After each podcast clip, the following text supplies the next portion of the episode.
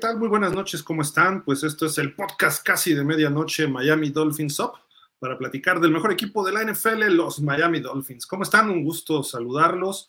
Pues bueno, hay bastantes temas que tocar. Eh, la noticia de Jalen Waddle, el viaje a Baltimore, como pueden ver, ya estamos aquí instalados en el cuarto de hotel en el puerto de Baltimore, listos para ir al partido el próximo domingo, prepararnos para el frío, pero bueno, una bella panorámica del puerto de Baltimore, que es uno de los más importantes de Estados Unidos. Y el domingo los Dolphins le van a ir a pegar a los Ravens. Pero bueno, vamos a empezar con los temas. Un saludo a todos, gracias por acompañarnos estas horas. Y pues bueno, vamos a empezar por la historia reciente, no, no reciente, la historia de esta serie donde los Ravens han recibido a los Dolphins. ¿Cómo le va Miami en Baltimore? No muy bien, no muy bien, solamente dos victorias por cuatro derrotas la primera vez que se enfrentaron en el 97, todavía estaba Dan Marino, Jimmy Johnson era el head coach, 24-13 ganó Miami. Y la victoria más reciente fue el año pasado, que vamos a platicar bastante de ese juego. Los Dolphins le pegan 42-38 a los Ravens allá en el M&T Bank. Ya el head coach era Mike McDaniel. Al que le fue como en feria fue el pobre de Adam Gase, con dos palizas, 38-6 y 40-0 en 2016 y 17.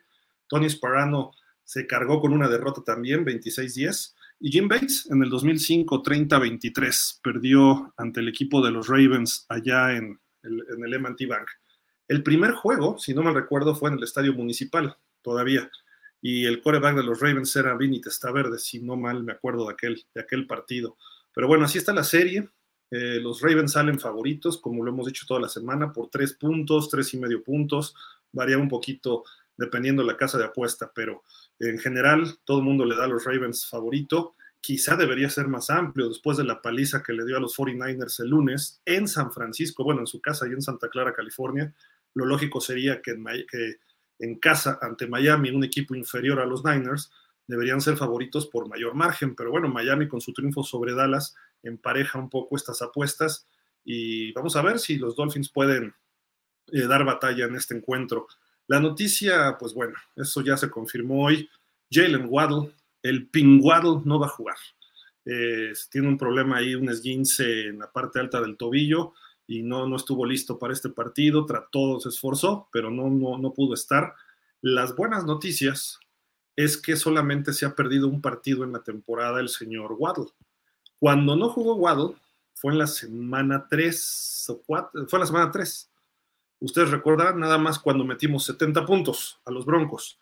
Entonces es un buen augurio que no esté Waddle porque significa que se va a repartir el balón mejor, se va a poder correr, se va a poder mandar pases a otros receptores donde hay, hay varios eh, jugadores interesantes que pueden dar la cara eh, por Waddle, ¿no? Concretamente Chase Claypool, Cedric Wilson, serían los dos que pudieran estar cargando con ese peso de receptor 2 y 3 en un momento determinado. Chase Claypool creo que tiene más carrocería como para estar buscando pases al centro, las trayectorias que normalmente acostumbra Waddle. Y mientras tanto, Cedric Wilson estar haciendo esa función como receptor slot junto con Braxton Berrios. Y el Chita, pues jugará, y ahorita vamos a platicar un poquito de Tyreek Hill. Eh, pues hay el duelo que se ha hablado mucho. Eh, se dice que hoy también en las apuestas, a partir del juego pasado, el señor Lamar Jackson es el favorito para llevarse el MVP de la temporada. Y, la, y Tua está por ahí en la quinta posición, más o menos cayó un poco las últimas semanas, pero eh, dicen que si Tua le puede ganar este partido a Lamar Jackson, Tua va a recuperar esos bonos y pudiera irse al sembrado uno, bueno, al favorito uno, mejor dicho. Mientras tanto, Brock Purdy también con su mala actuación de lunes cayó, eh, Josh Allen mejoró, y Christian McCaffrey mejoró. De hecho, Christian McCaffrey es el número dos y Josh Allen atrasito. Tua está como en la quinta posición o en la cuarta y Purdy está en la quinta, una cosa así. Eh, se cree que Tua pudiera, si tiene un buen partido, pudiera darle la vuelta eh, a estas apuestas, pero eso es lo menos importante del juego. Lo importante es la victoria sí o sí. Y para que Tua pueda triunfar en este partido, necesita muchos factores. El primer factor que hay que ver es las lesiones y eso le ha afectado a Miami de una forma brutal, sobre todo en esta parte final. Este es el reporte de lesionados ya hoy viernes. Todavía puede variar algo mañana, pero es muy poco y más porque viajan eh, los Dolphins. Ahí como ven, Jalen Waddle no entrenó en toda la semana, está fuera para el partido. Robert Hunt creo que es también muy importante. Ya entrenó limitado ayer y hoy y está en duda. Esto es probablemente que no juegue. Eh, Lester Cotton, otro liniero ofensivo, cuestionable. Él entrenó limitado ayer y hoy. Liam Aikenberg, limitado los tres días, cuestionable. Yo creo que él va a jugar sí o sí. Jevon Holland ya es positivo que esté entrenando en limitado y está cuestionable. Se habla de que él sí pueda jugar. Y también habló bien Mike McDaniel de Robert Hunt. Xavier Howard creo que va a jugar, aunque esté cuestionable. Eh, Austin Jackson también ya le quitaron el jersey rojo, del jersey rojo que le dan a los jugadores para que nadie los golpee en el entrenamiento, para cuidarlo. Le quitaron ese jersey, quiere decir que ya está en mejores condiciones, no había que cuidarlo. Está cuestionable, pero estuvo limitado toda la semana. Raheem Monster no entrenó dos días y estuvo limitado hoy. Está cuestionable. Eh, sabemos que no acabó el juego contra Dallas, pero bueno, ahí está esta situación. Y Jalen Ramsey nos sorprende, un problema en la rodilla, estuvo limitado hoy, no hay reporte de miércoles y viernes, está cuestionable, probablemente juegue. Aquí viene lo mejor. Teron Amstead muy probablemente sí va a jugar y va a ser necesario, ¿eh? sin duda alguna. De, de Bonnie Chan va a jugar, entrenó al full hoy. Robbie Chosen, que ya salió del protocolo de conmoción, va a entrenar, entrenó al full, va a jugar. Eh, también Chosen puede entrarle al quite ahí para ese receptor 2 y 3. Tyree Hill va a jugar. Tua entró a esta, a esta lista y realmente nadie lo eh, sabíamos qué le pasó, pero bueno, tiene un problema en el pulgar izquierdo de su mano de lanzar y en el cuádriceps. Y Van Ginkel en la muñeca, pero entrenó al full. Van Ginkel va a jugar. Así que ahí está el reporte de lesionados. Esperemos que juegue Hunt, que Aikenberg esté sano, o este Austin Jackson y eh, Mostert son los importantes y todos los demás creo que van a estar ahí sin ningún problema. Por el lado de los Ravens es un poco más corta la lista y pues por ahí fuera está solamente el corner Jalen Armour Davis, que sigue en el protocolo.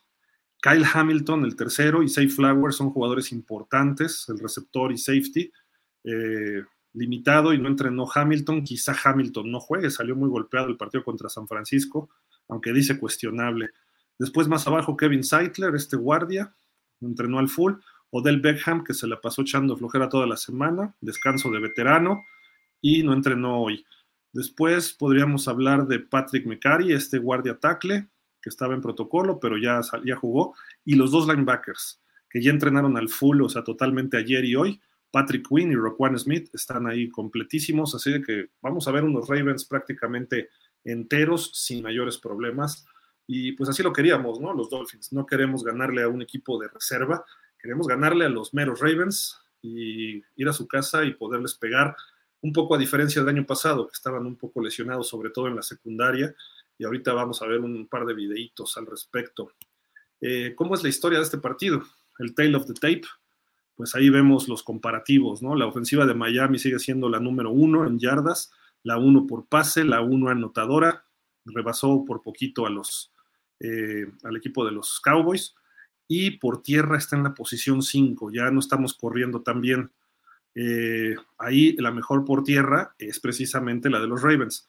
Y Miami se enfrenta a una defensiva, la defensiva número 6. Eh, no le ha ido tan bien con defensivas top 10 a Miami, pero bueno, la semana pasada ante Dallas, más o menos se vio bastante interesante. Defensiva contra el pase también es la 6 y la que menos puntos permite. 16.3 puntos por juego permiten los Ravens. Eh, eso es muy bueno.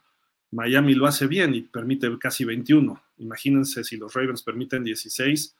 Eh, va a ser un choque interesante. Miami promedia 30, casi 31 puntos por juego. Si sacamos la media, a lo mejor andarán en 23, 24 puntos anotando los Dolphins. Eso es lo que se esperaría. Y los Ravens, por su parte, meten 28 puntos, y Miami permite 20, si sacamos la media, también está entre 23 y 24, quedaría más o menos, eh, más o menos por ahí, empatado el partido. Por eso dan favorito tres puntos de casa a los Ravens. Eh, los Ravens son muy buenos en sacks, es el número uno, pero Miami es el dos. La diferencia es que Tua es un coreback eh, poco móvil y pueden causarle problemas. Mientras tanto, Miami se va a enfrentar al coreback más móvil o más ágil que hay en la NFL en Lamar Jackson. Esto va a ser un problemón para Zach Sealer, para Bradley Chow, para Van Ginkel, para Christian Wilkins, tratar de capturar detrás de la línea a Lamar Jackson. Eh, ¿Qué más podemos destacar aquí? Eh, recuperando el balón, es la número uno los Ravens. 26 balones recuperados entre intercepciones y fumbles. saben taclear, van al balón, están siempre con ese eh, imán hacia donde va el balón en los pases. Vimos a Kyle Hamilton la semana pasada hacer una intercepción. Primero lo mandaron en blitz y la línea lo plancha, se levanta y no se rinde, sigue corriendo, va hacia la jugada, le rebota el balón y logra su segunda intercepción. La primera, pues le echó mucho ojo y le roba el balón a Purdy. Y así vimos otra de rebotes también del equipo de los Ravens. Y ocurren muchas intercepciones porque le pegan a los corebacks cuando van lanzando. Y esto cambia de trayectoria del balón. Con tantito que te muevan de la posición para lanzar, el balón no sale hacia donde quiere el coreback y eso provoca muchas intercepciones. Así de que hay que estar muy pendientes que le den tiempo a Tua, como hemos dicho, una de las claves de este partido. Eh, Tyreek Hill, Tyreek Hill, el Chita. El año pasado tuvo un juegazo contra este equipo de los, de los Ravens en ese regreso que, iba ganando 28-7 y luego 35-14 el equipo de Baltimore y Miami lo ganó 42-38. Nada más que hay que analizar varias cosas. No se va a ver la misma defensiva del año pasado. El Chita no va a ver este tipo de coberturas tan eh, permisibles, tan infantiles en muchos momentos. No le van a poner un corner novato en contra, no le van a dejar correr libremente. Vean aquí, hay los dos touchdowns del Chita en el cuarto cuarto del año pasado. Digo, obviamente hay que hacer la jugada, pero si nos damos cuenta, la defensiva secundaria estaba rendida estaba rendida, no jugó esas, esas jugadas, no las hizo, y teniendo la ventaja, no sé si se confiaron, había un cover muy blando, eh, pusieron, van a verlo, van a verlo, aquí están las dos, las dos eh, anotaciones del cheat del año pasado. Esta es la primera, están en la yarda 48 de Baltimore, Tua eh, da tiempo, empieza a rolar, manda todo lo que tiene en el brazo, sus 55 yardas, y el Chita llevaba 5 yardas, y Peters, ya no está Peters en el equipo, pero si, ahorita la vamos a repetir, si se fijan, Peters ni intentó. Este es el otro touchdown, una larga desde la 40, fueron 60 yardas, el pase en el rango de Tua, y van, 10 yardas de colchón, lo atrapa y nadie lo va a alcanzar. Y estaban caminando los defensivos de los Ravens. Vean la cobertura, 10 yardas de colchón y se queda parado el corner, lo deja pasar, como si tuviera un safety atrás. Obviamente es un mis, mis coverage y todo mundo se ve muy bonita la jugada y todo, pero hay que entender que esos, esas coberturas que mandó el equipo de los Ravens el año pasado, parecía que querían perder el partido. Contra el Cheetah no puedes jugar así. Escalonas por lo menos un safety atrás, como lo hicieron los, los Cowboys. Hay una jugada donde hace el primero y diez en la serie final, que el Cheetah sale en movimiento y va un corner con él. Pero el safety también lo va siguiendo. Y cuando se regresa el Cheetah, se regresan los dos. No sé si pudieron ver esa jugada. ¿Por qué? Porque tienen que estar en las mismas líneas de trayectorias para bloquearle esos espacios y sobre todo esos bombazos. Va de nuevo las, las acciones para que se fijen. Fíjense sobre todo en los defensivos de los Ravens. El Chita sale desde abajo de la pantalla, no se alcanza a ver. Eh, perdón, estaba en el slot, me parece. Y vean al 24. El 24 de los Ravens va trotando y sin voltear a ver el balón. Si voltea, la desvía. El pase venía corto. Y Tyreek Hill lo espera tranquilamente. Es un touchdown regalado. Te lo regalaron, tómalo. Y luego este otro, la cobertura que decíamos, ¿no? Un colchón muy grande, otro touchdown regalado, no había un safety de protección, ahí en la seguridad en lo profundo. Pues eso, cualquier equipo profesional. Es que vean lo que hace el corner, está en la 50 y cuando el chita pasa junto a él, él apenas está dándose la vuelta y el chita ya va en la 40. O sea, eso no lo puede hacer un corner, tienes que empezar a hacer el back pedal y seguirlo. Y además contra el chita tienes que darle 15 yardas de colchón que no te rebase todo adelante de ti, más cuando tienes una ventaja de tres touchdowns.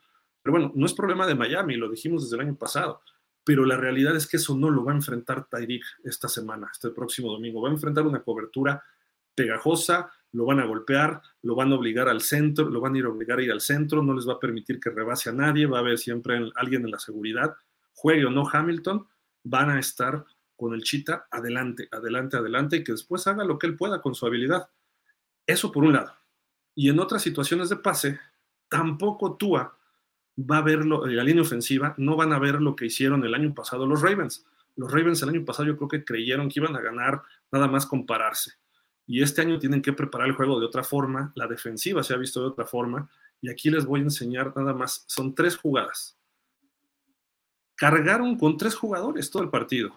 Vean ahí, los cinco linieros y es más, uno de ellos se fue a cobertura, uno de los defensivos. Este es el pase de touchdown a Gesicki. Le dieron aproximadamente unos 4 o 5 segundos a Tua, lo cual es muy raro porque la línea es bastante malita. Aquí se ven muchos en la línea, pero van a terminar cargando nada más tres. Los otros sí están en trayectorias cortas, además que hace holding el centro, pero este pase con mucha precisión en el rango de Tua en el centro, entre cuatro defensivos. Y luego vamos a ver este que fue un touchdown con Jalen Waddle al final. Van a cargar con tres otra vez, y esto en zona de gol. Ahí está, hay seis de protección, sale Raheem Mostert, pues obviamente cinco le van a ganar a tres. Entonces, los Ravens no van a hacer esto este próximo domingo. Ojalá y nos cargaran así, porque Tua puede meter los pases entre las zonas o eh, incluso con cobertura. ¿Por qué? Porque los receptores de Miami van a tener siempre la ventaja de la velocidad. Entonces, ahí está clarísimo. El año pasado, los Ravens nos permitieron el regreso. No es que Miami lo haya logrado. Y lo dijimos el año pasado y no me creían. Este año, ahí está el video, para que no, no, no nos vayamos con la finta de que Miami hizo un super regreso. No, los Ravens se confiaron. Y Miami todavía le falta trabajar otro tipo de situaciones. Por ejemplo, la gran diferencia del partido del domingo pasado contra Dallas, la última serie ofensiva, Dallas no permitió esto y tuvo que trabajar tú a otras zonas, sobre todo las cortas, y tuvo que estar trabajando bajo presión. Eso es lo que vamos a ver de los Ravens, exactamente eso. No permitir el bombazo y cerrando las trayectorias. Es muy simple detener el ataque de Miami por aire. Por eso es más importante poder correr el balón. Que esté Monster sano, vamos a ver, está en, este, cuestionable. Y si no, pues que Jeff Wilson empiece a dar la cara como lo hizo al final del partido pasado.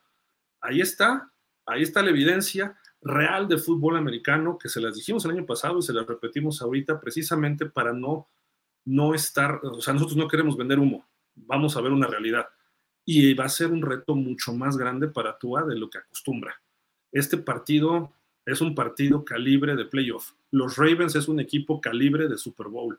Son golpeadores. Lo dijo eh, Roquan Smith. Dijo, nosotros, todo el mundo nos menosprecia, pero nosotros jugamos fútbol de golpeo, fútbol de poder, defensiva y ofensivamente. Es el equipo que número uno por tierra. Ya rebasó a los, a los, este, a los 49ers. ¿Por qué por tierra? Digo, suma muchas yardas, obviamente, Lamar Jackson, pero pueden correr el balón con los demás. Incluso perdieron un corredor por ahí, este, una lesión medio fea, pero eh, pueden eh, correr el balón desde donde quieran. Y Lamar Jackson les agrega muchísimas yardas. Entonces, ese es el doble riesgo de Lamar. Y Lamar está pasando muy bien. Lamar eh, está mejorando semana a semana, está alcanzando su nivel óptimo más alto. Va a ser un reto muy grande. Ahora, ya si entramos en supersticiones y cosas así, equipo que le gana a los 49ers pierde a su coreback titular la semana siguiente o en dos semanas después. Le ganó Cleveland y perdieron a Deshaun Watson por toda la temporada. Le ganó Minnesota y Kirk Cousins fuera toda la temporada. Le ganó Cincinnati y Joe Burrow fuera toda la temporada. Y ahora le gana el equipo de los, eh, de los Ravens. Digo, obviamente no estamos pensando en lesionar a nadie, pero las lesiones ocurren y Lamar Jackson es propenso a lesionarse. Entonces, pudiera ser que se lesione, que se lesione el señor eh, Lamar, bueno, el joven Lamar, y eso pudiera ser otro factor a favor de los Dolphins para nivelar más todavía el partido o quizá cargarlo del lado de los Dolphins. No se trata de eso, se trata de ganarles con Lamar como el año pasado. El año pasado nos hizo un carrerón de 70 yardas, 80, no me acuerdo cuántos fue. Y aparte hizo pases largos Lamar y movió el balón ante esta defensiva, que este año es mejor. Entonces, los dos equipos levantaron su nivel y va a ser un partido de poder a poder. Miami no pierde nada. Si Miami pierde el partido, se esperaba así. Baltimore es un mejor equipo. Sí, hoy está jugando mejor. Sí, quizá en roster Miami ya esté más, más armado.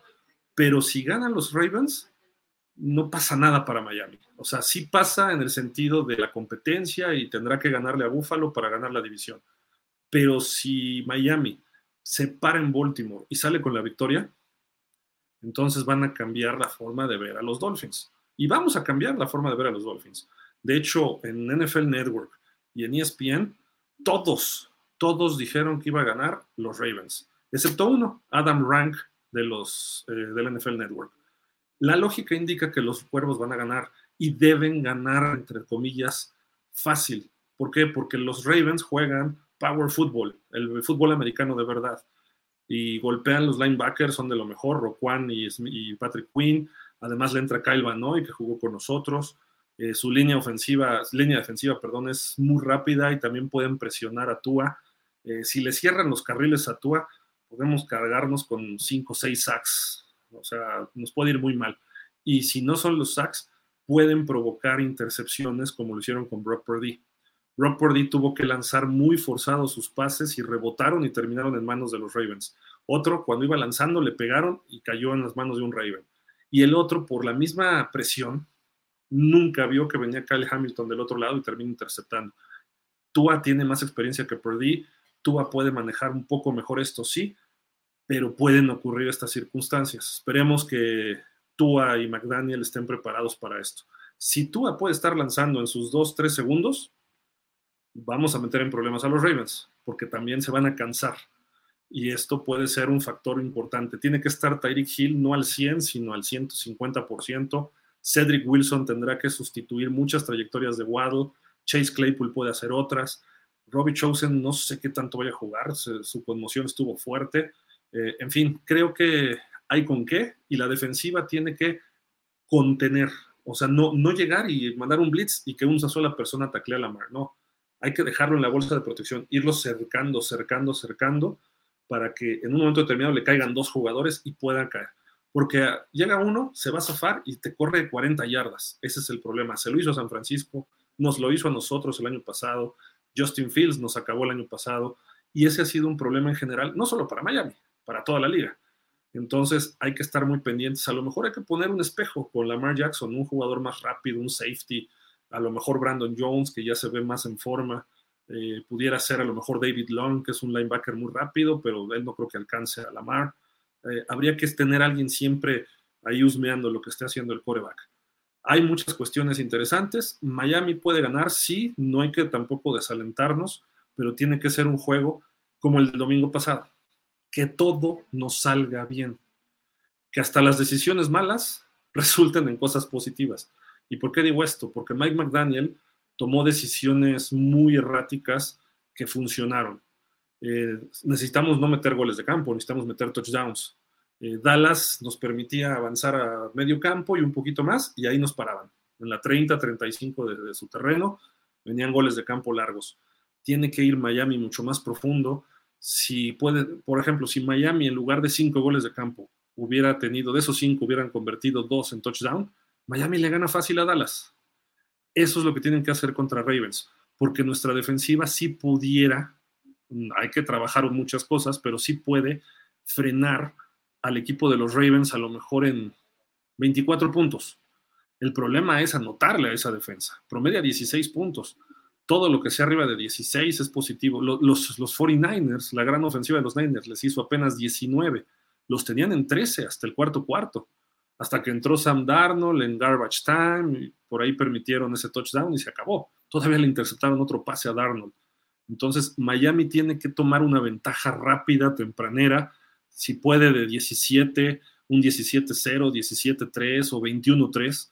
Tiene que anotar en sus dos, tres primeras series ofensivas, cansar a la defensa, hacer series largas, no, no exclusivamente anotar así en un chispazo, sino ir machacando, corriendo el balón. Si está Wilson, si está Mostert, alternarlos, a veces meter al novato Ichan, aunque no es tanto de poder, empezar a desgastar. Ojalá esté en la línea completa. Obviamente Connor Williams no está, pero que estuviera Terron Amstead, Aikenberg, Hunt, esperemos que esté, Justin Jackson.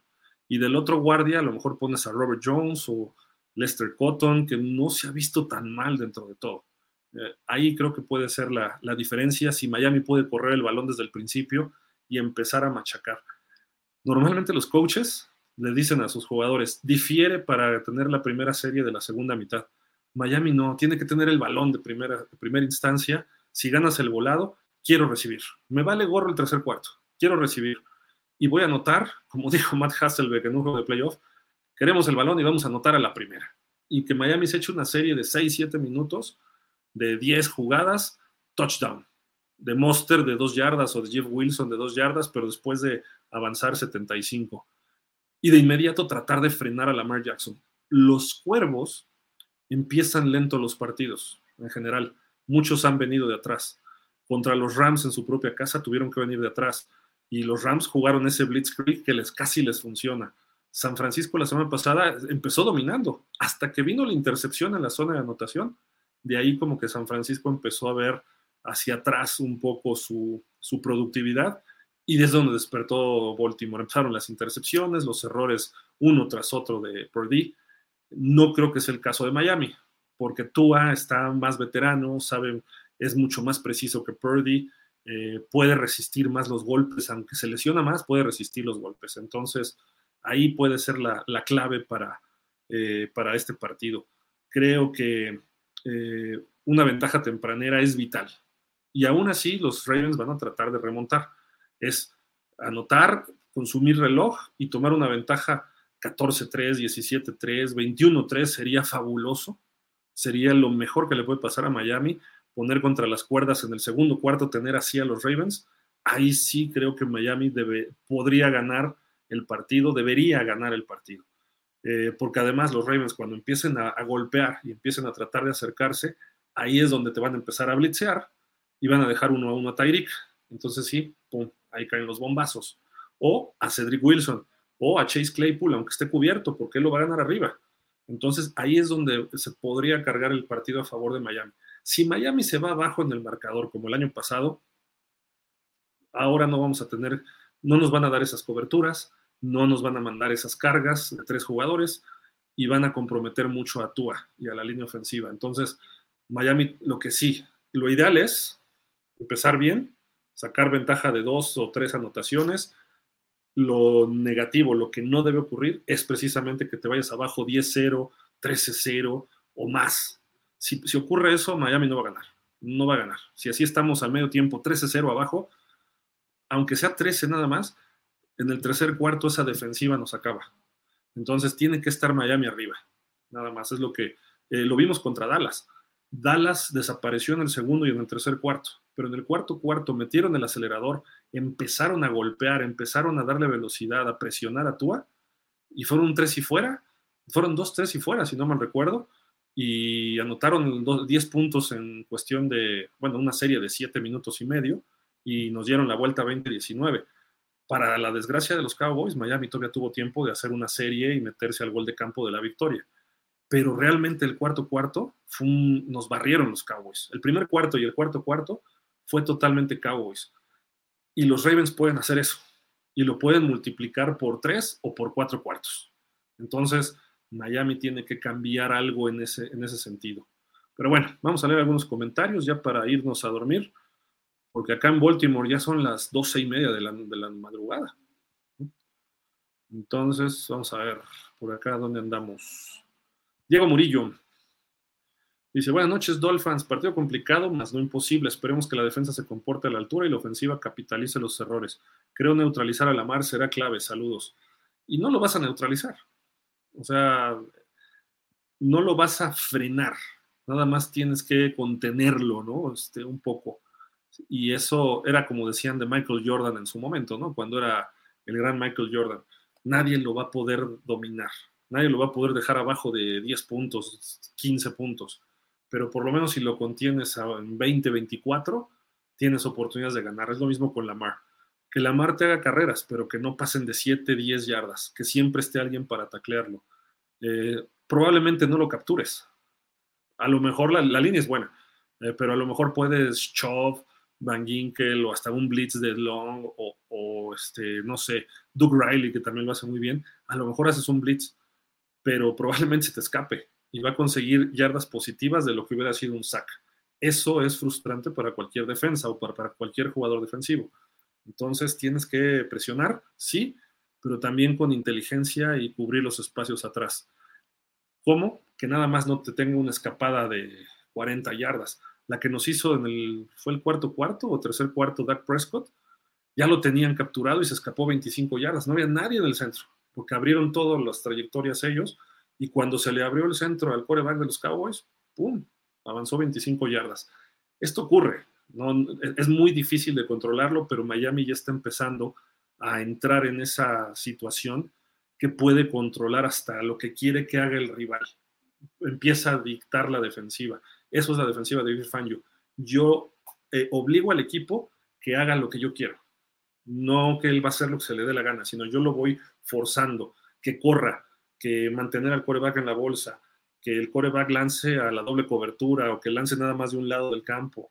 Eh, ese tipo de cosas, la defensiva de Miami ya empieza a tomar ese, ese liderazgo, a forzar al otro, al rival o al coreback o a la ofensiva a hacer lo que la defensiva quiere. Y eso es positivo. No lo puedes hacer todo el juego, pero Miami lo empieza a hacer. Y esas son las defensivas de campeonato. Eh, no hay grandes nombres en Miami todavía, pero está jugando muy bien el colectivo. Y eso todavía es mejor.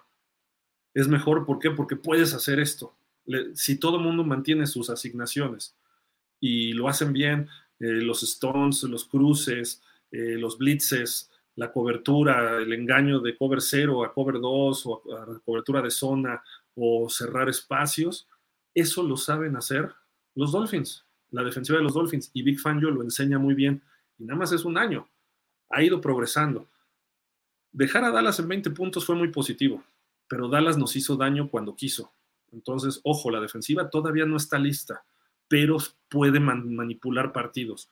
Eh, manipuló en su momento a Mahomes la segunda mitad, lo dejó en ceros. Eh, manipuló de los demás partidos, o sea, podemos hablar de que, ay, brincamos del 26 y estamos en la defensiva 5, me parece. Sí, ¿contra qué corebacks? ¿Contra qué ofensivas? Jets, Washington, Carolina, Gigantes, Denver lo que hizo, y aún así Denver tuvo un juego de 300 yardas de Russell Wilson en su momento. Eh, ¿Qué otros equipos así? Pues le hemos pasado a puros pichones. Dallas fue positivo, Kansas City dejarlo en 21 puntos y lo que se le hizo a Mahomes fue positivo, eh, pero Dallas nos hizo bastantes yardas. Los Titanes nos hicieron 400 yardas, una cosa así totales, 170 en dos series ofensivas. Quizá ese juego se confió Miami eh, al final. Dijeron ya ganamos y faltaba, y de hecho ese juego lo dominó Titanes de principio a fin y Miami tenía la ventaja, pero lo sacaron ellos. Entonces, ojo, uno, no te puedes, obviamente, no te vas a confiar con los Ravens como lo hiciste con Titanes, pero tienes que controlar, eh, manipular a Lamar Jackson. Hacerlo correr primero hacia su izquierda. Y aún así vimos que mandó un pase tipo Mahomes contra San Francisco fabuloso, pero bueno, primero sácalo, si va a correr, que corra hacia el otro lado. Y ahí que alguien le cierre para que no pueda él escaparse y tenga que lanzar. Al momento de lanzar, ahí es donde nuestros corners, All Pro o Pro Bowl o de alto nivel, como Xavier Howard, como eh, Jalen Ramsey, o nuestros safeties, ojalá y jugara Jevon Holland y que juegue al 100, Brandon Jones, pueden robar balones, incluso algunos linebackers. Entonces, puedes empezar a manipular lo que tú quieras. Esperemos que Fangio haga un buen plan de juego defensivo, que creo que sí lo va a hacer. Eh, tampoco creo que nos hagan 40 puntos. Eh, yo creo que no vamos a ganar, pero un 30-23 una cosa así. Y eso sería positivo siempre y cuando Miami esté a la par. Ahora, sí se puede ganar, no lo niego, sí se puede. Incluso con todas las lesiones que cargamos. Francisco Javier Roldán, Javi, ¿cómo estás? Hola Gil, este juego es complicado y donde, y se verá la capacidad de McDaniel y de TT.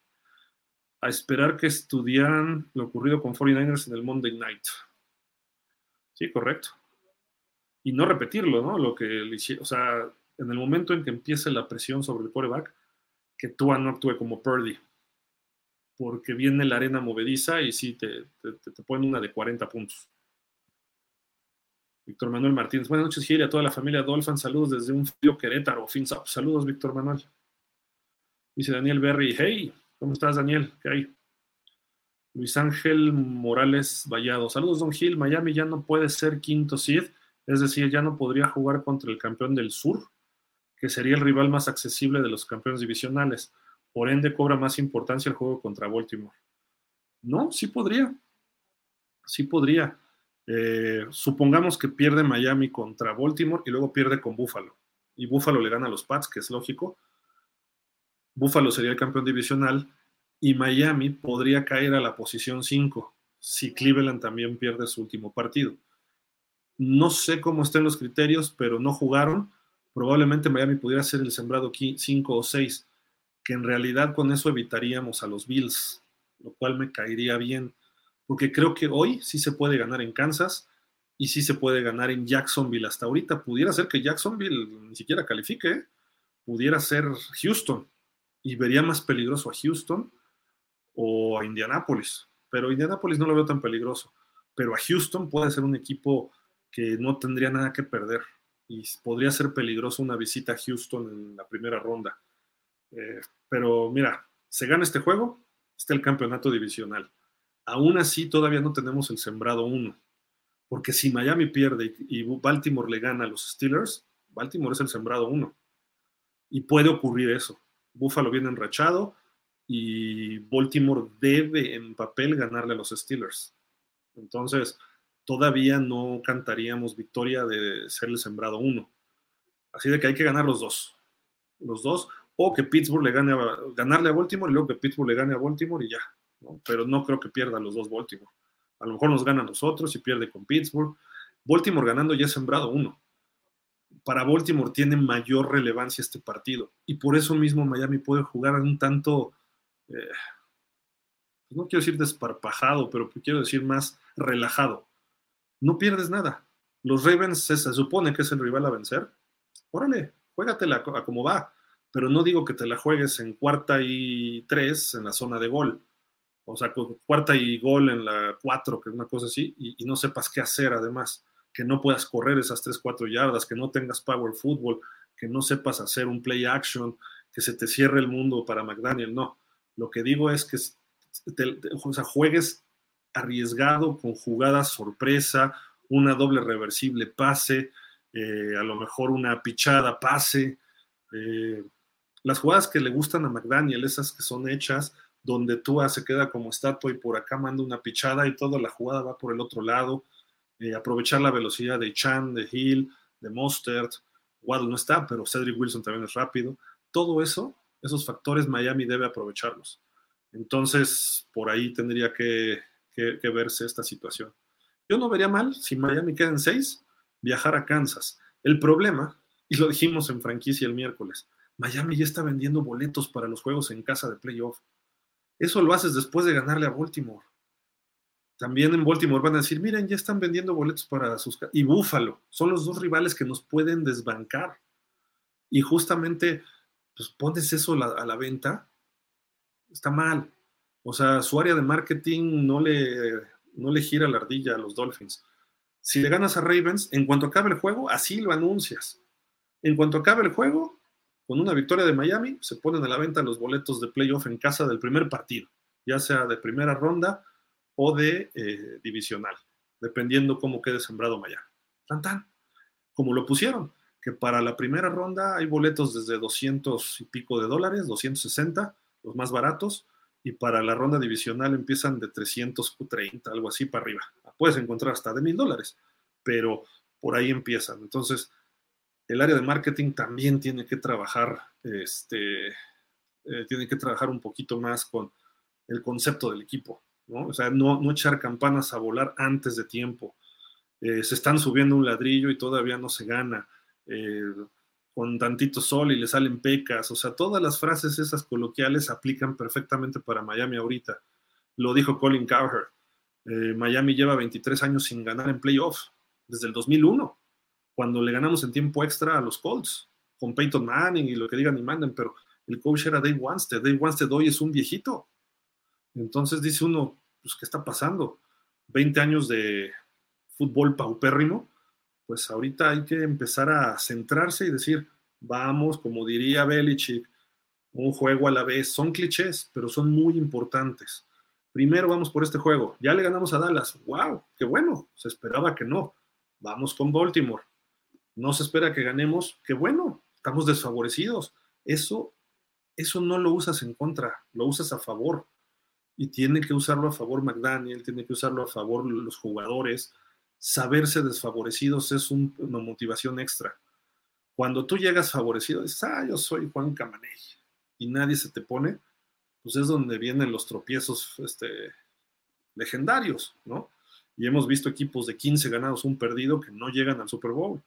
Eh, Pittsburgh del 2004, eh, Minnesota del 99, y así podemos hablar de, los Chargers con 14-2 y ya todo el mundo los hacía en el Super Bowl, y llegó Patriots y les gana 24-21 en el Jack Murphy, o el cual, como se llamaba ahí.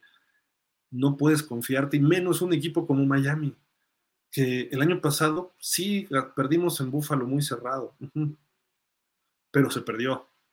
Los equipos buenos encuentran la forma de ganar, como sea. Y lo decía Don Shula en uno de sus libros, eh, buscando, finding a way to win, encontrando una forma de ganar. No importa cómo ganes. A veces hasta el árbitro te ayuda y ganaste. No importa, ganaste. Pasas una siguiente fase. La siguiente fase ya vas a jugar mejor. Hemos visto también casos históricos de equipos jóvenes como los Dolphins, inexpertos, que de repente un partido muy extraño, con alguna decisión rara, por ejemplo, Dani siempre critica el juego de Buffalo, Tennessee en el, que fue en el 99, que dijo que no era lateral, el milagro de la ciudad de la música, que no era pase lateral o de Whitecheck a Kevin Dyson. Ese juego estaba perdido y una jugada milagrosa que marcaron bien los oficiales, ya se comprobó mil años después, y calificaron de milagro a la ronda divisional. En la ronda divisional dominaron a los Colts y luego fueron al juego de campeonato y aplastaron a los Jaguars. No ganaron el Super Bowl porque empezaron muy flojos y jugó muy bien los Rams, pero el Super Bowl los cerraron de una forma que nadie hubiera esperado. Ese es un ejemplo de una jugada, cómo te cambia o un partido. ¿no? A lo mejor tú calificas, dicen, lo que importa es calificar y luego ver qué haces los, ha habido campeones que se han ido de visitante todos los, todos los juegos. Pittsburgh del 2005, los Gigantes, los Packers, este, Miami pues puede calificar de sembrado uno. Creo que el sembrado uno no ha llegado al Super Bowl en tres de los últimos cinco años en la americana. Tampoco es una garantía. Lo, lo ideal a veces es el sembrado dos, aunque juegues una semana más. Ese es un problema. Y para Miami sería ideal ser el número uno por todos los lesionados, tienes una semana más de descansar, mientras todos los demás equipos se están partiendo el alma para avanzar a la siguiente ronda y tú ya estás en la siguiente ronda esperando, descansando, recuperando lesionados, eh, los moretones desaparecen y aparte recibes en tu estadio, no tienes que hacer el, el problema de viajar, de llegar a un hotel, de no dormir en casa. Entonces todos esos factores empiezan a ser favorables para ti. Por eso es importante ser el uno. Por eso es importantísimo ganar el juego. Pero si los Ravens lo pierden en casa, saben los Ravens que muy probablemente Miami también le gane a Buffalo. Porque Miami, después de ganarle a los Ravens, la moral va a estar por los cielos, el equipo va a creer en sí mismo de que no solo son capaces de ir a playoff, sino que pueden hacer algo más. Baltimore que le ganó a San Francisco y tú le ganas a Baltimore, imagínate, ¿dónde estaría la, la, autoestima, el, olvídate ya de, Ay, estamos lesionados, olvídate de que nos falta esto, nos falta el otro. Los Dolphins dirían, podemos hacerlo. Entonces ya es como dicen en el Matrix, depende de que Neo se lo crea. ¿no? Believe, believe, que crea en sí mismo, eso es lo, lo, importante. Y los Dolphins, si ganan este partido, así pueden despegar, creerse en sí mismos. Y aunque no terminen de sembrado uno, ¿eh? porque a lo mejor pierden con Buffalo, pero decir, ganamos en Baltimore, somos capaces de ganar en Baltimore. Y si tenemos que ir a Baltimore en playoffs, podemos ganar otra vez.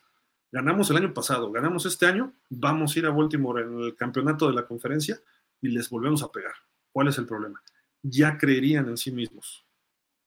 Ahora, si le ganas a Baltimore, Buffalo sabe que ya no va a ser campeón divisional porque Miami ya lo amarraría. A lo mejor, pero Miami sí necesitaría ganar para ser el sembrado uno entonces Buffalo a lo mejor ya también califica. Si se dan algunas combinaciones, probablemente Buffalo no jugaría tampoco al full, ni Miami creo que arriesgaría de más a sus jugadores. Entonces, la lógica es que pudieran ganar los Dolphins. Pero bueno, estamos hablando de lo que ocurre la semana que entra. Ahorita es pegarle a los, a los Ravens. Y si no les ganas, pues mira, lo mejor es lo mejor. Valga la redundancia. A lo mejor es un jalón de orejas para que vayas a tu casa de regreso y le pegues a los Bills y ganes la división. Y se hace el sembrado 2. Siendo el sembrado 2, sí, vas a jugar la primera semana, pero en casa. Y jugarías probablemente contra Indianapolis, contra Pittsburgh, contra... ¿Quién más puede calificar por ahí? Este, Houston, pero en tu estadio, ¿eh? Ya es distinto a ir al NRG. Em, ¿Quién más? Cincinnati pudiera ser no sé, el último equipo que califique. No te tocaría ni Buffalo ni Cleveland. Entonces evitas a los dos equipos que vienen enrachados fuertes y te, toca el que entró de colita.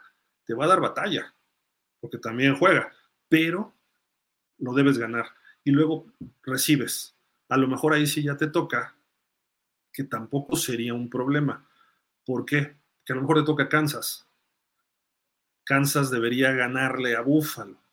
Pero bueno, Buffalo, si le gana Buffalo a Kansas, se van a dar hasta con la cubeta y tú recibes a Buffalo en el divisional. Si a lo mejor te toca Cleveland, que ese sí creo que Cleveland pudiera causarnos muchos problemas su estilo de juego, porque es, es muy físico también. Los equipos de la norte de la americana pueden ser un problema para Miami, incluyendo Pittsburgh. Pero creo que se le puede ganar a los cuatro con velocidad e inteligencia. No necesariamente meterte, eh, eh, digamos que esos equipos son en el boxeo, son los boxeadores fajadores. Y Miami es un boxeador boxeador, que está haciendo jabs, que se mueve por aquí, por allá, pero te prende el fajador y ya, ya no te levantas. son los Rockies y Miami son los Apollo Creeds. Entonces eso tiene que hacer. Yo siempre he dicho, Miami juega flag football, mientras que los, hay equipos que juegan power football, como Ravens, San Francisco, Filadelfia, Dallas. Ya vimos que le podemos ganar un power football. Aunque nos dominó Dallas en momentos, se le pudo ganar.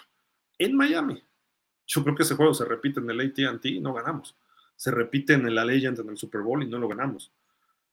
Pero se ganó y contra Ravens se debe ganar. Debes aprender a ganar aunque sean superiores a ti los equipos. Y no precisamente que Lamar Jackson juegue mejor que tú. Por lo menos pasando, ¿no? Aunque Lamar Jackson te presente un paquete distinto. Pero en fin, dice Luis Ángel Morales, quedar sexto seguramente nos tocaría contra Kansas de visita. Debemos quedar mínimos segundos sembrados a ganarle a Ravens o a Bills. Pero hay que ganar mínimo uno de los dos que siguen. Sí, correcto, con uno ya. Si se gana este o el que sigue, es campeón divisional Miami y te toca algún comodín, que habrá que ver quién es. Miami, lo peor que le si Miami gana uno, lo peor que le podría tocar, no, Miami, Miami ganando uno es sembrado dos, el que sea. Si le gana Baltimore, ahorita se va de uno, pero supongamos que pierde con Buffalo, Miami queda de dos. Si pierde este, pero después le gana a Buffalo, Miami queda de sembrado dos. El problema sería perder los dos. Ahí sí, quién sabe qué ajustes vendrían. Seguramente Búfalo sería campeón divisional. Esperemos que no ocurra. Luis Castilla, buenas noches a todos. Todo con calma, disfrutemos el partido. Vamos contra un equipo candidato al Super Bowl. Tenemos mucho que ganar. Exacto. Ellos están comprometidos, están obligados a ganar. Javi dice, tristemente creo que Ravens ganará 35-20.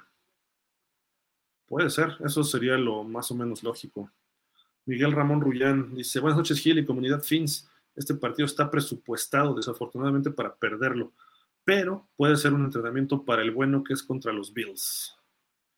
No, yo creo que el juego bueno es este. Ahí sí, permíteme este, discernir, diferir, mejor, mejor dicho. Eh, no sé qué estoy diciendo. Permíteme pensar distinto. creo que este juego para Miami, si lo gana, el de los, los Bills creo que se le puede ganar los Bills son buenos en casa. Cuando salen les pasa lo de Dallas. Apenas le ganaron a los Chargers. Eh, Josh Allen está jugando bien, pero de repente sale con sus bateadas de baba, con unos pases que son interceptados ridículamente. En Miami no le va a ir bien, no le va a ir bien. Eh, Miami ya lo conoce, eh, obviamente hay cuentas pendientes, como diría tú, hay recibos, hay facturas que cobrarle a los Bills y creo que lo sería ese partido. Yo no veo tanto, el, problema es este, ganar en Baltimore. Este juego sí está un poco más complicado, pero no está imposible. Tampoco Baltimore es invencible. Eh, estuve viendo el juego de Rams en Baltimore y los Rams juegan flag football como Miami, y su defensiva también es medio fuerte, pero me refiero a la ofensiva. Y lo dijo este Roquan Smith, dijo, pues pueden jugar básquetbol. Pues sí, están jugando algo suavecito. Esto es fútbol y ahorita los catorrazos son los que mandan y dictan. Pero tampoco le conviene hablar mucho de eso porque a lo mejor Lamar Jackson no aguanta. O Del Beckham, que está viejito. O, algún otro jugador, ¿no? Safe Flowers anda muy tocado. Es un receptor bueno, pero está, está flaquito. Es como nuestro Waddle. Waddle no aguanta el fútbol power, pero sí lo aguanta Tyreek. Las lesiones de Tyreek han sido pues, torceduras de tobillo que le han caído por atrás nada más, pero los golpes los aguanta. Entonces, Yo sí creo que el partido fuerte es este con los Ravens. Buffalo juega también muy fuerte, sí, pero si Miami ya le ganó a los Ravens, regresas a casa y vas a ser el sembrado uno. No, no veo otra forma que Miami deje ir ese partido. Y además, a lo mejor hasta eliminas a los Bills. Dependerá a ver cómo se dan las combinaciones. O sea, todavía una motivación extra. Panzanator Barriga, hermano, muy buenas noches. La palabra correcta es limitar a la mar, porque bien dices, aparar a la mar es casi imposible. Honestamente, yo si veo ganando Miami el domingo, de igual manera será sufrida como contra Dallas. Saludos a todos y feliz año. Un abrazo, Dolphins. Amo a este equipo. Excelente, igual un abrazo. Vámonos ya un poco rápido para ya irnos a dormir. Tomcat Hero dice: Hola Gil, Miami tiene a su favor que Ravens tuvo poco tiempo para preparar su partido y que por primera vez vamos contra un equipo favorito que viene de ganar. Eh, N, de ganar. Eh, dice: El partido se verá en qué plataforma. Eh, creo que va por aficionados en, en Easy, en Easy de Televisa eh, y en el Game Pass. Si el Game Pass pueden contratarlo por semana y creo que son 17 pesos. O sea, puedes ver cualquier partido por 17 pesos. Entonces, si no tienes el Easy, te gastas más en un refresco, ¿no? Hoy en día, que 17 pesos. Entonces, lo contratas esta semana y ves el juego de Miami y hasta ves otros partidos, ¿no? Fer uno dice, good evening, igual Fer. Dani Cortés, no hay que pensar mediocremente, es momento de demostrar de qué está hecho nuestro equipo. El playoff comienza este domingo. Sí, claro, pero si, si, se pierde, no hay, tampoco es el fin del mundo. Servirá para aprender, servirá para darse cuenta qué es lo que se necesita ganar en playoff. Porque ahorita los Ravens están jugando a nivel de playoff. El partido contra Dallas fue un nivel de playoff. Este juego va a ser nivel de playoff porque hay mucho en juego. Entonces, aquí es donde se va a ver de qué cuero salen más correas. ¿Y Miami puede salir ganador? Sí, pero si lo pierdes, no estás calificado. Y todavía ganando tu siguiente partido eres campeón divisional. Entonces, no hay, tú tienes el control de tu destino y eso es algo positivo que no todos los equipos tienen ahorita. Muchos tienen que ganar y esperar que ocurran 16.388 combinaciones. Miami no tiene el control de su destino. Entonces, gana uno de estos dos juegos y tienes un juego en casa en playoff. Ya tienes dos. Suponiendo que ganes el primero, el divisional sería el segundo. Y te tocaría ir a Baltimore en el juego de campeonato. Que si aprendiste de esta derrota, haz de, cuenta, cuenta que pierdes con Baltimore, le ganas a Buffalo. Luego te toca, vamos a poner Cincinnati y le ganas. Y luego te toca Cleveland o te toca Kansas, creo que puedes ganar y después tienes que visitar a Baltimore, pues hay buenas oportunidades, ¿eh? Creo que se podría lograr. Dice Fer 1, creo fehacientemente que si Dolphins gana ya va a ser líder, porque Pittsburgh fue de los únicos que le ganó a Ravens. Aparte, Pittsburgh estará peleando en su casa para colarse a los playoffs. Sí, pero Pittsburgh ahorita no, ni con Mason Rudolph. Dará más batalla, pero no, no creo. Dice José Luis Cáncer, el clima ya me quedó, ya me queda segundo. ¿Con quién jugaría? Si, si Miami es segundo, ¿con quién jugaría? Perdón, mi letra malo, mi español. Si Miami queda en segundo sembrado, recibiría probablemente al séptimo, al séptimo sembrado. Hoy es Indianápolis, creo. Podría ser Indianapolis, Houston, Pittsburgh, Cincinnati. Son los cuatro equipos que estarían por ahí peleando. En una de esas se cuelan los Raiders o Denver, pero Denver ya mandaron a la banca a Russell Wilson. No. Entonces, alguno de esos. Si queda en segundo. Dice Raúl Bukowski. Hola Gil, familia Dolphins, buenas noches. ¿Qué nos conviene más? ¿Un tiroteo de juego o un juego muy defensivo y de mucho golpeo? Un tiroteo. El tiroteo es lo nuestro si nos metemos al golpeo, vamos a perder y vamos a perder jugadores importantes. No estamos hechos para resistir el golpeo. La defensiva sí puede golpear, pero tampoco aguanta todo el partido. La defensiva de ellas, de ellos, perdón, está hecho, está hecha para, para la división norte de la americana, para los duelos contra Pittsburgh, los duelos contra Cincinnati, donde siempre hay conmocionados, fracturados, rodillas rotas contra Cleveland, se dan hasta con la cubeta. Miami, sus juegos duros son con Buffalo. Los Jets también pegan, pero no, no, no es el nivel de la División Norte. Entonces, un tiroteo nos favorece. ¿Por qué? Porque a lo mejor podemos provocar algún error de la mar. Eh, Tua es más certero. Mientras Tua no tenga que forzar algo, vamos por buen camino. Por eso digo que hay que empezar con una ventaja clara. Y, o sea, dar el descontón. Eh, pum, pum, pum, pum, rápido, puntos, sumar puntos y después empezar a manejar el partido. No digo, no digo empezar a correr, acabarse el reloj, no.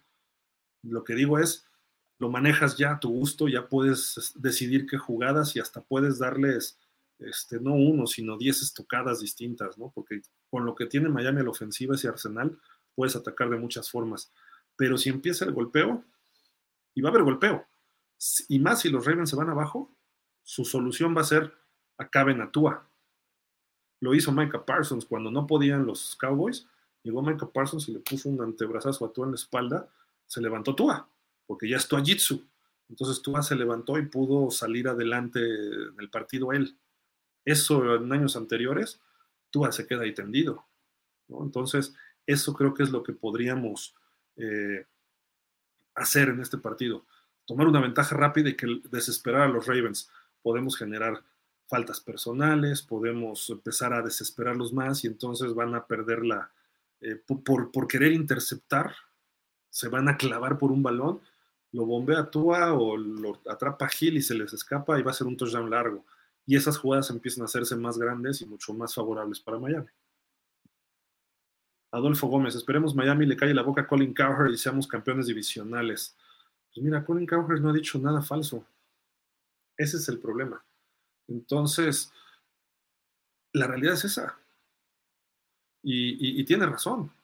O sea, 20 años y Miami ya este, nos sentimos que somos campeones. Para ser campeones, Miami tiene que ganar cinco partidos más. Los dos siguientes, más dos de playoff, más el Super Bowl. Y cada, cada juego va a ir aumentando de nivel. Este de Ravens quizás sea más fuerte que el de Buffalo. Entonces, todavía falta, y falta lo más difícil. Ya pasó lo fácil, ya le ganamos a todos los maletas. Ahora vienen los catorrazos de verdad. Dice Luis Castilla, perdón, pero esta semana le voy a Pats contra Búfalo. Sería genial, ¿eh? Ahí sí ya no importa nada. Perdiendo Búfalo, Miami ya es campeón divisional. Y pues ya le ganó el primero, pero fue en Foxborough. A ver si pueden ganar este ahí en Orchard Park. José Manuel Hernández, hola, saludos, ya vi, y mis Raiders sí está cañón que avance y de Delfines está difícil. Baltimore, pero sí, si recuerdo, les ganó Pittsburgh. ¿Sí? Llevan, ¿qué? Tres derrotas. ¿Contra quién han sido sus tres derrotas de Baltimore? Ahorita les digo, déjenme, no me acuerdo todas. Perdieron uno con Pittsburgh, perdieron con, creo que con Cleveland, perdieron otro. Y déjenme ver dónde está, está Baltimore. Perdieron con Indianapolis en la semana 3, con Pittsburgh en la semana 5 y en la semana 10 con Cleveland. Perdieron por 3, por 7 y por 2. Y están en una racha de 5 ganados. Eh, Miami ha ganado 5 de los últimos 6. Pero a ver, le han ganado a Cincinnati, a los Chargers. Con Chargers les costó trabajo, aunque quedó 20-10. Con Rams les costó trabajo. A Jacksonville sí le dieron medio feo. Y a San Francisco se vieron dominantes están mejorando, están mejorando los Ravens, eso sin duda. Pero bueno, también les viene un juego malo, ¿eh? O sea, no, no siempre puedes mantener ese nivel y de repente hay una baja. Javi dice, ¿se puede ver en VIX o en Game Pass? Ok. Dice José Manuel Hernández, ya llegué a lo último, lo voy a repetir, y si Raiders pudo con Kansas City, Delfines sí puede ganar. Sí, claro, mira, los juegos se tienen que jugar. Obviamente tú ves de momento eh, cómo llegan los equipos y se ve un equipo que está mejor, que golpea más, que hace más fútbol, que corre, que puede ser dominante. El fútbol se define en golpeo. Digan lo que digan, se definen las líneas de golpeo. Y quien domina ahí es el que va a ganar. A veces ganas tú, a veces te ganan. Cuando un equipo es totalmente dominante en ese aspecto, sobre toda la liga, como Filadelfia, es un equipo que va a estar en playoff y va a tener muchas posibilidades de ser campeón. Miami no lo tiene, pero puede sustituirlo de otras formas. No siempre te va a funcionar tampoco. Este partido, ¿quién es golpeador? Los Ravens. Ellos juegan Power Football. Miami no lo juega. Miami al final empieza a correr el balón cuando ya están cansados los equipos. Eh, los Ravens te van a correr desde la jugada 1 te van a jugar por el centro, entre los tackles y a darle a, a los gordos, a los linebackers, pum, pum, pum, y de repente les cargas y sale la mar con una escapada. Tienen esas habilidades. Entonces, ¿sí se puede? Sí, yo digo que sí. Miami, su defensiva puede controlar a la mar, puede limitarlo bastante. Dice Fer 1, lo del Game Pass ya sería para la próxima campaña porque tu DN pasan todos los de playoff. Sí, pero puedes verlo este fin de semana si no está en otro lado. Dice Ricardo Alonso Pérez, hola Gil, ¿sabes cómo, veo a Miami y a Cleveland? Cualquiera de ellos va a ser el caballo negro de los playoffs y con los pies en la tierra podemos llegar mínimo a la final de la conferencia. ¿Sí? ¿Sabes qué tiene Cleveland? Un coreback veterano y colmilludo que sabe cumplir la chamba como flaco. Y su defensiva es brutal también, pero ellos su línea ofensiva es de lo mejor. Esa es la diferencia con Miami. Y ahorita ya empieza el power football a hacer la diferencia. Entonces, yo creo que Cleveland puede ser más peligroso en playoff que Miami, sobre todo Miami visitando. En casa Miami puede ser muy, muy, muy este, eh, eficiente. Pero uno dice, ¿verá los playoffs con los viejos pistoleros de Televisa o en el Game Pass? Este, no, no, en el Game Pass. Aunque esté el sangrón de Tony Romo de Jim, Jim, Jim. Ricardo Alonso Pérez, mucho me gustaría echar fuera Bills en playoff, además de ganarles la semana 18. Fer 1 nos dice. Mm, Fer 1 nos dice. ¿Qué crees que sería mejor? ¿Que Tuajitsu y compañía noten primero o al revés? No, que Miami tome ventaja rápido. Un, blitzkrieg de puntos. Empiece 21-0 sería 14-0, 17-0, hasta un 13-0 podría ser todavía algo muy, muy aceptable, aunque estaría más cerrado y puede explotar eso también en contra. Pero Miami tiene que pegar primero y rápido y fuerte. Luis Castillo, un jugador básico, presiento, será Van Ginkel. Puede hacer la diferencia contra la mar. Es una corazonada. Sí, porque es muy rápido además. Adolfo Gómez, veremos más a Claypool ahora que no está Waddle. Esperemos tenga un buen día. A él y a Cedric Wilson tienes que explotarlos. Y Luis Castilla dice, sinceramente necesitamos un quarterback mejor que tú para pensar en Super Bowl. Ah, o sea, mi respuesta es sí, mi respuesta es sí. Pero si todo lo demás funciona, Tua puede ser un coreback muy eficiente cuando todo está bien. Si Miami domina y empieza a tomar ventajas en los partidos, Tua no va a cometer los errores. Eh, Tua no va a regalar balones. A lo mejor un fondo en un centro, que ha sido más problema este año que intercepciones. Eh, sí, le van a interceptar un pase por ahí, a lo mejor los Ravens, a lo mejor en playoff le interceptan uno por juego, pero no van a ser factores que definan el partido. Tampoco va a ser el coreback que cargue con el equipo. Lo hizo contra los Cowboys, en una ofensiva muy controlada, sin exagerar, sin arriesgar. Por ahí le falló un pase que pudo haber terminado mal, pero fuera de eso, Tua puede ser consistente. Tua va por los números, Tua va por dentro de los números y va a los, porcentajes, donde más completa, donde menos riesgos hay, eh, y ha aprendido además eso. Entonces, con un coreback así puedes llegar al Super Bowl, siempre y cuando todo lo demás funcione. Que tengas de regreso a Jerome Baker, que tengas de regreso a Jalen Waddle, que Monster no se lesione, que tu línea ofensiva esté al full, o sea, todos sanos, que eso ha sido un problema para Miami todo el año, y que los otros pues a lo mejor lleguen, no, no digo que, los otros equipos no sepan cómo detenerte. Miami es muy fácil detenerlo, pero eh, luego se complican demasiado. Ciérrale todas las trayectorias adentro mientras tengas una buena presión sobre Tua. Y Tua, cuando ya no ve su primera trayectoria, este, su primera progresión de trayectoria, entonces ya empiezan los problemas para él. Cuando tiene que buscar al segundo, tercero, cuarta opción, ya pasas de los 2-3 segundos, la línea no aguantó y ya le están pegando. Y si le pegan, puede ser un sack, puede ser un sack y fumble, o lo obligas a correr y a lo mejor nada más ganó dos yardas. Eh, y además, cada vez que le peguen a Tua, mientras más le pegas, más riesgo hay de lesión. Otro problema que tiene, por ejemplo, el equipo de, los Ravens es el equipo que más corebacks lesionados ha sacado. Lleva como cinco por lo menos en un partido temporal, no necesariamente se vayan todo el año, todo el año, pero tanto le pegan a los corebacks que los lesionan mucho. Y Tua, pues no es el hombre más fuerte que digamos. Eh, es propenso a lesionarse, entonces también hay riesgos de nuestro lado. Así como de la mar, hay riesgos también para Tua. Pero en fin, eh, sí se puede pensar en Super Bowl, sí, sobre todo si Miami es sembrado uno o dos, sí se puede. Eh, creo que por ahí pudiéramos tener esa, esa opción. Pero en fin, pues amigos, ya llegamos ahora sí al podcast de medianoche. Muchísimas gracias aquí con el puerto de Baltimore, ahí donde entrenaba el señor Michael Phelps, originario de esta ciudad, ahí donde está, pues creo que es la, los headquarters, pues, este, ¿cómo se diría? La, pues la, central de la naval de Estados Unidos, eh, ahí en Baltimore, muy cerca de Washington, eh, muy cerca de Filadelfia, pues esperemos ahí una, eh, ¿cómo se dice? Pues un buen partido de Miami. Lo puede dar, lo puede dar. Es más, si pierde Miami jugando bien, tampoco debemos sentirnos mal. Eso como fans, si Miami va a dar su mayor esfuerzo, no, no, no me, o sea, estoy convencido de que eso va a ocurrir, incluyendo McDaniel, que de repente sale con cada chafada, pero bueno, eh, lo que dijo de Dan Marino ahí, de que, se vayan al demonio tus récords y eso, pues, son chafadas que hace, pero el equipo va a estar preparado, hay buenos coaches, los jugadores van a esforzarse, quieren más, están hambrientos, están empezando a ver lo que es ser un equipo verdaderamente ganador, y no por la cultura de McDaniel, sino la cultura del fútbol, sino porque se están dando cuenta de que pueden hacer más.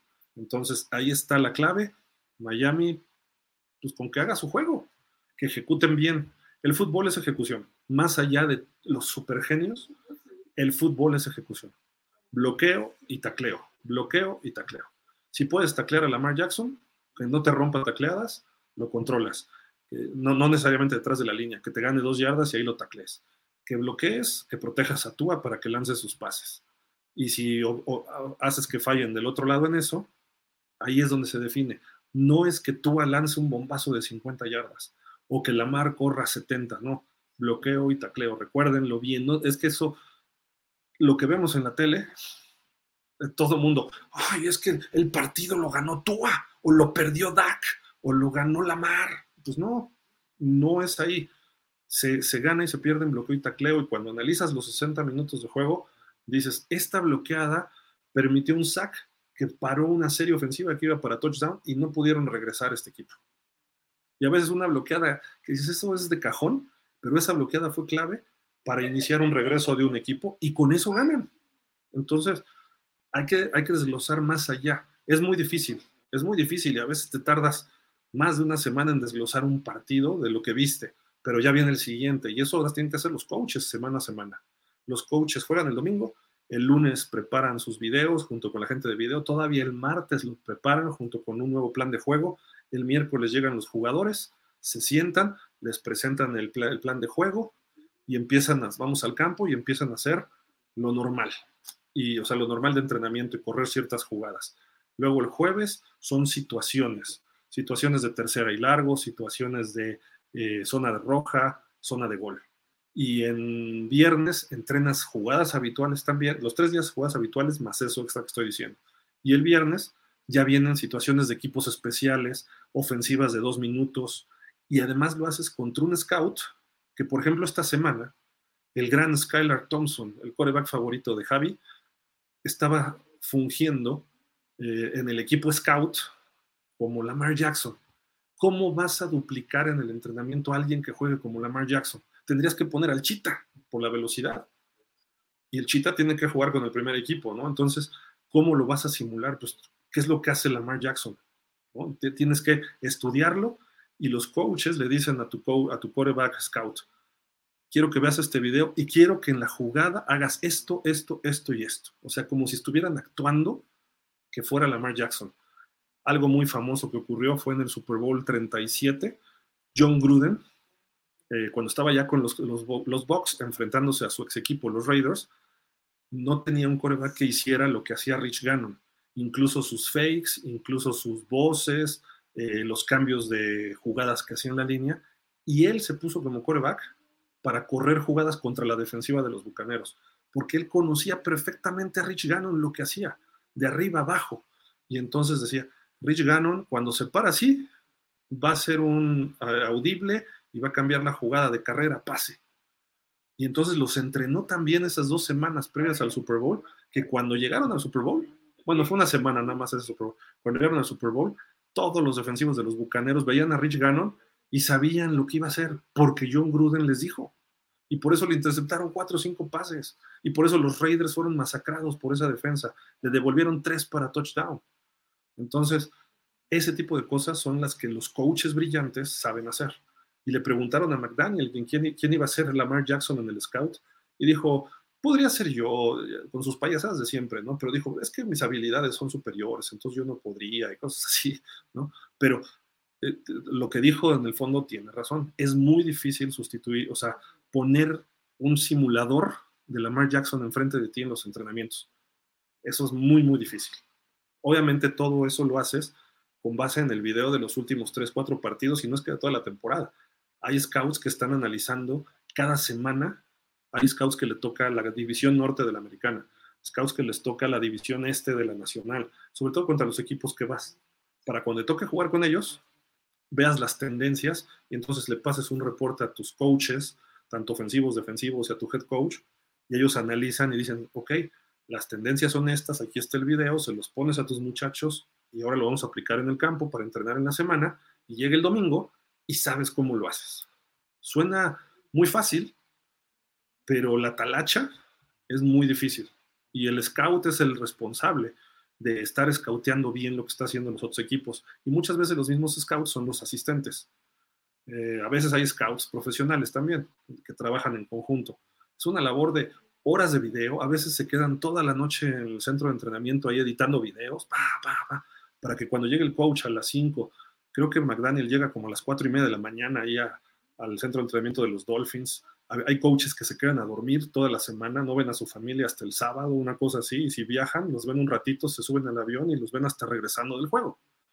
Pero lo ven, ok, me gusta esto, sí, perfecto, el head coach da su punto de vista, el coordinador, y hacen el plan de juego entre el lunes y martes, el miércoles lo instalan.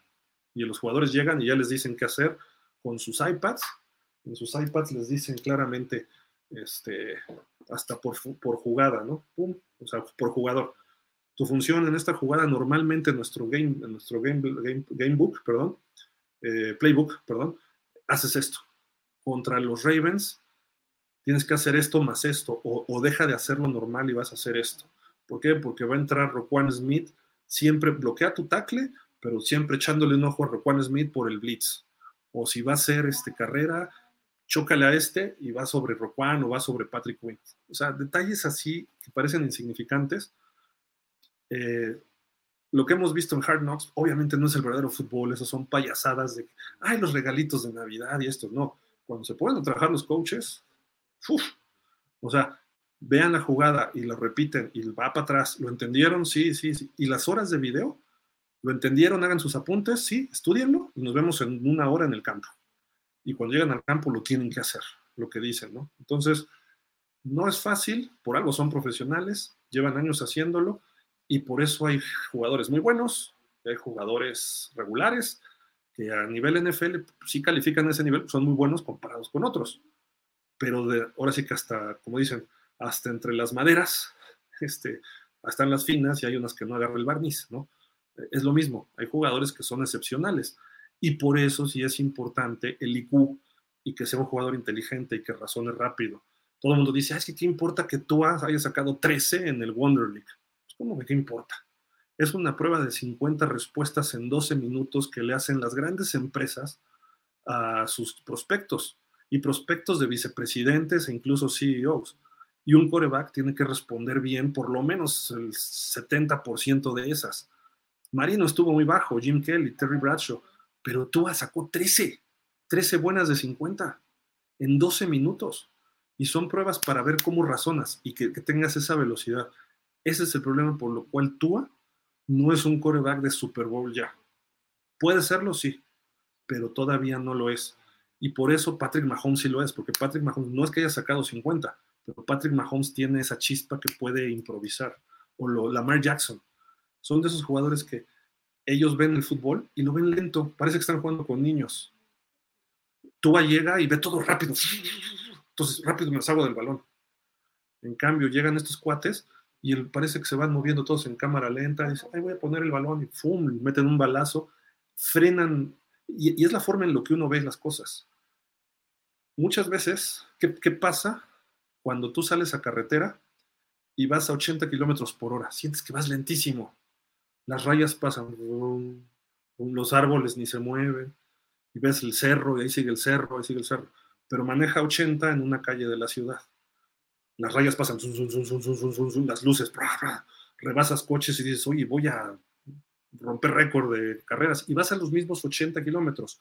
Son formas de ver las cosas, ¿no? Entonces, es muy diferente eso. Entonces, creo que eso tendría que ser muy importante la, la, forma en que ven los jugadores el juego. Y los Ravens juegan rápido y fuerte. Miami juega rápido, no fuerte. La defensiva juega fuerte. Entonces, esa apreciación. Y cuando estás adentro, y agrégale el, miedo, el miedo del juego natural, de que te vayan a conmocionar, fracturar, que te vayan a retirar. Y después agrégale pues, la presión de no fallar en momentos importantes. O sea, el miedo al fracaso. Si pierdo, ¿qué va a pasar? Colin Cowher se nos va a venir encima y estoy guardando recibos, dice tú, y le voy a facturar esto a medio mundo. O sea, son motivaciones, pero al mismo tiempo eso te puede, si no sabes cómo controlarte, se te va para atrás. Entonces, eso es el fútbol americano. Y ojalá y los, los Dolphins están aprendiéndolo muy rápido. No me refiero a tú, me refiero a todos. McDaniel no lo sabe. McDaniel cree que va a ganar nada más con inteligencia. Él no sabe motivar, él no sabe ser un head coach, no sabe tomar decisiones en momentos importantes, de repente se aloca o no tiene la jugada lista, está madurando como head coach, no estaba listo para ser head coach. Creo que como coordinador ofensivo es del, él pudiera ser el mejor de la liga, pero como head coach tienes que también frenar el juego y tú mandar sobre el juego. Y eso lo hace un, Andy Reid, eso lo hace un Bill Belichick, eso lo hace un John Harbaugh, aunque John Harbaugh luego toma unas decisiones que dices, bueno, pero él se pasa de exceso de confianza. Voy por la conversión de dos puntos para ganar el partido. Primero empátalo, ¿no? Y se loca. Entonces, ojalá y Harbaugh se, se aloque así en algunas acá. Eh, McCarthy se alocó en algunas la semana pasada. McDaniel se alocó en una, pero bueno, es parte del fútbol también. Y a veces tienes que jugar arriesgado, pero no siempre. Y a veces tienes que jugar con los números y tienes que ir a, las, a, las, a los porcentajes, etcétera. Pero en fin, de esto hemos platicado mucho, así de que bueno, pues ya vámonos ahora sí a, dormir. Son 12 y 20, nos quedan pues casos un día y cachito para el partido. Entraron comentarios. Mi hermana Sandra Figueroa, súper buen análisis. Gracias por enseñarnos a todos los que nos gusta el fútbol. Debería ser el coach de estrategia de los Dolphins. Ya los voy a comprar. Ya, a partir. Me voy a hacer socio del señor Ken Griffin, el nuevo dueño que va a ser. Refugio García. Buenos días, Gil. Tarde, pero aquí estamos. Excelente refugio Gil, ¿qué jugadores de Miami tiene en la lista de lesionados por el juego contra Ravens? Ahí regrésale como una hora al programa y ahí lo ves, ¿no? Y dice Ricardo Alonso, súper bien explicado lo de los scouts para los entrenamientos, estimado Gil. Gracias, amigo, enriquece el programa. No, hombre, gracias a ustedes. Pues amigos, vámonos, buenas noches. Nos despedimos como siempre diciendo, fins. Ahora, ahí están los delfincitos, miren, en la bahía. Ahí están. Ahí están brincando, listos para darle en la torre a los Ravens. Cría cuervos, dicen, y échate a dormir los cuervos se van a echar a dormir el domingo. Vámonos, gracias, buenas noches y como siempre, fins up. Cuídense, bye.